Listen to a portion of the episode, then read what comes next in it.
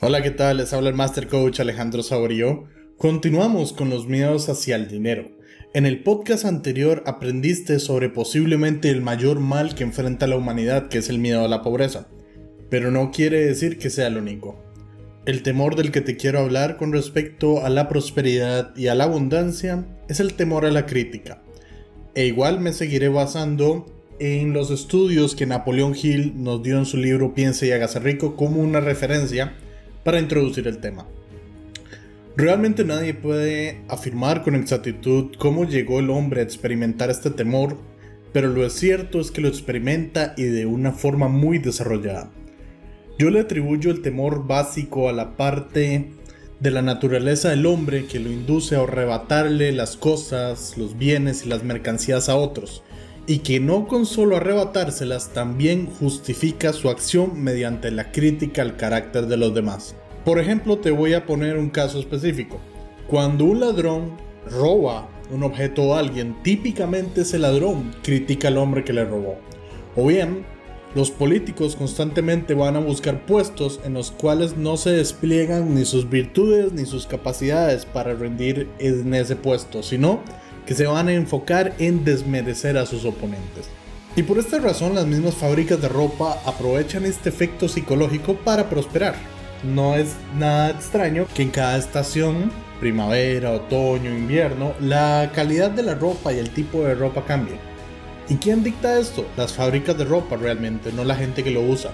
¿Y para qué? Pues obviamente para lucrar. Porque después de todo nadie o inclusive creo que lo has podido apreciar en ciertas películas norteamericanas y demás, como es normal que la chica que tiene una vestimenta de la temporada del año pasado sea criticada por esto.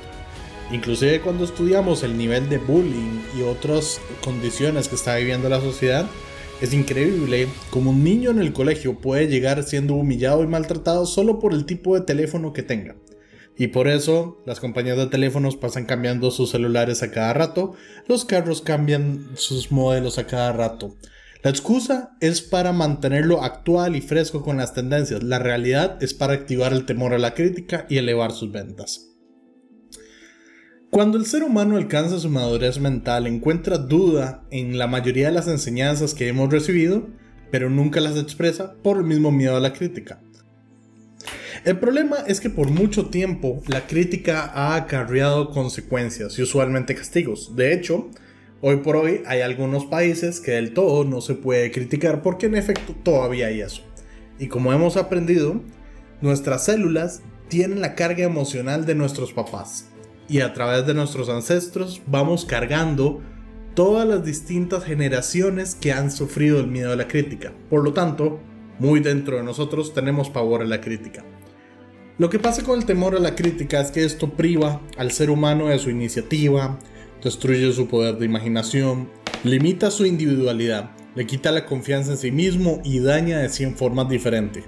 De hecho, los padres muy a menudo hacen un daño irreparable a sus hijos cuando los critican. Todos tenemos una buena reserva de crítica gratuita que entregar, tanto si se nos pide o no. A menudo los parientes más cercanos son los que se encargan de ofender y traumatizar a los niños y a las personas en su entorno. Personalmente considero que esto debería ser un crimen, y en realidad sí lo es, y es de la peor naturaleza. Debería ser un crimen el que cualquier padre termine produciendo un hijo con complejo de inferioridad. Los jefes que son inteligentes y se han desarrollado y entienden la naturaleza humana han logrado entender que la mejor forma de sacar provecho a sus empleados es a través de la sugerencia constructiva y no la crítica. Es cierto, la crítica puede implantar temor en el corazón de un ser humano, pero rápidamente va a germinar el resentimiento y nunca va a construir ni afecto ni amor. Por lo tanto, no es de sorprender cómo actualmente hay un montón de estadísticas que refuerzan que los empleados renuncian a los malos jefes, no al mal clima laboral. Y no es extrañarse por qué la rotación de empleados muchas veces es tan alta, o por qué los dueños de negocio simplemente lo que reciben es una deslealtad por parte de sus mejores empleados porque de repente les ofrecieron más dinero y se fueron. No, no, no, créame, no es un tema de las condiciones laborales, es de si estuvo activo siempre el miedo a la crítica o no. Igual que su hermano el miedo a la pobreza, Este trae efectos devastadores. Lo que pasa es que el miedo a la crítica pone un especial énfasis en destruir los logros personales potenciales, porque acaba con la iniciativa y desanima el uso de la imaginación. Como hemos ido explicando, siempre los miedos manifiestan una cierta cantidad de síntomas. Te voy a contar cuáles son los síntomas que te podrían ayudar a identificar que lo que está resonando contigo es el miedo a la crítica. El primer síntoma es la timidez. Siempre va a ser expresada a través del nerviosismo. La timidez en la conversación y en encuentros con personas desconocidas. Movimientos extraños en las manos y de los pies. De hecho, es como una imposibilidad para quedarte quieto. El cuerpo se mueve constantemente y no sabes por qué. Y la imposibilidad de sostener una mirada también es un síntoma. Luego tenemos la falta de serenidad, la ausencia de control en la voz, el nerviosismo en presencia de otros, una postura que indica debilidad y una memoria pobre. La persona que constantemente no recuerda las cosas y va olvidando con el pasar del tiempo puede estar experimentando este miedo a la crítica. ¿Por qué la falta de serenidad nos podría estar indicando un temor a la crítica o por qué una memoria pobre? Realmente, lo que haces es olvidar rápidamente para que no haya riesgo de que te critiquen. Y si simplemente te dicen, oye, ¿qué fue lo que dijiste en aquella ocasión? Ah, ya lo olvidé y listo.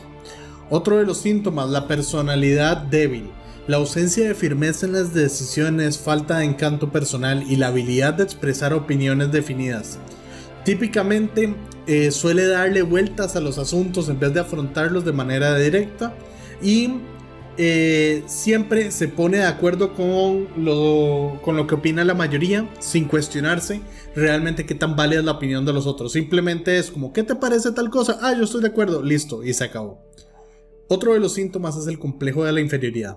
El complejo de inferioridad es el estar expresando autoaprobación constantemente por medio de la palabra y las acciones como un medio para ocultar la inferioridad.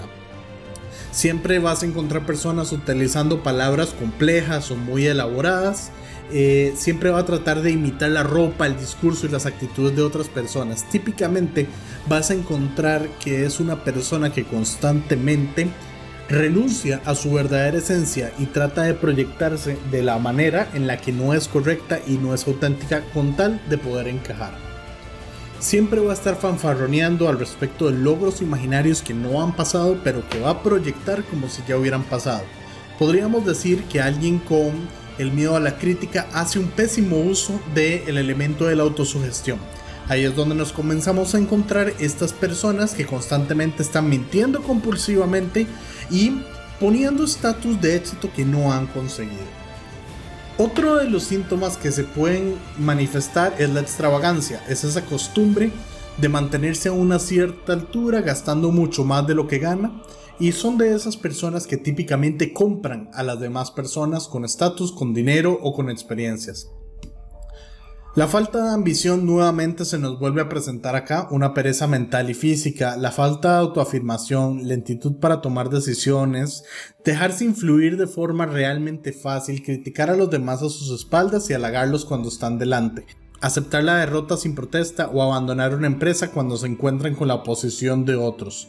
Son realmente estas personas que eh, les falta tacto en la actitud y en el discurso y no están dispuestos a aceptar la responsabilidad de los propios errores. Encontramos que el miedo a la crítica es mucho más común de lo que creemos porque nos hace limpiarnos las manos, es decir, ese es otro problema, y a rechazar la capacidad de decidir. Por eso este miedo es tan preocupante porque simplemente mata la esencia verdadera del ser humano. Revisa este audio, revisa estos síntomas, a ver si por alguna razón puedes estar mostrando características de que el miedo a la crítica ha sido la principal razón por la cual no has llegado al nivel que siempre has deseado. Soy Alejandro Saburío, espero que estés muy bien y nos vemos en el siguiente podcast para seguir hablando de los miedos hacia el dinero y la prosperidad. Chao.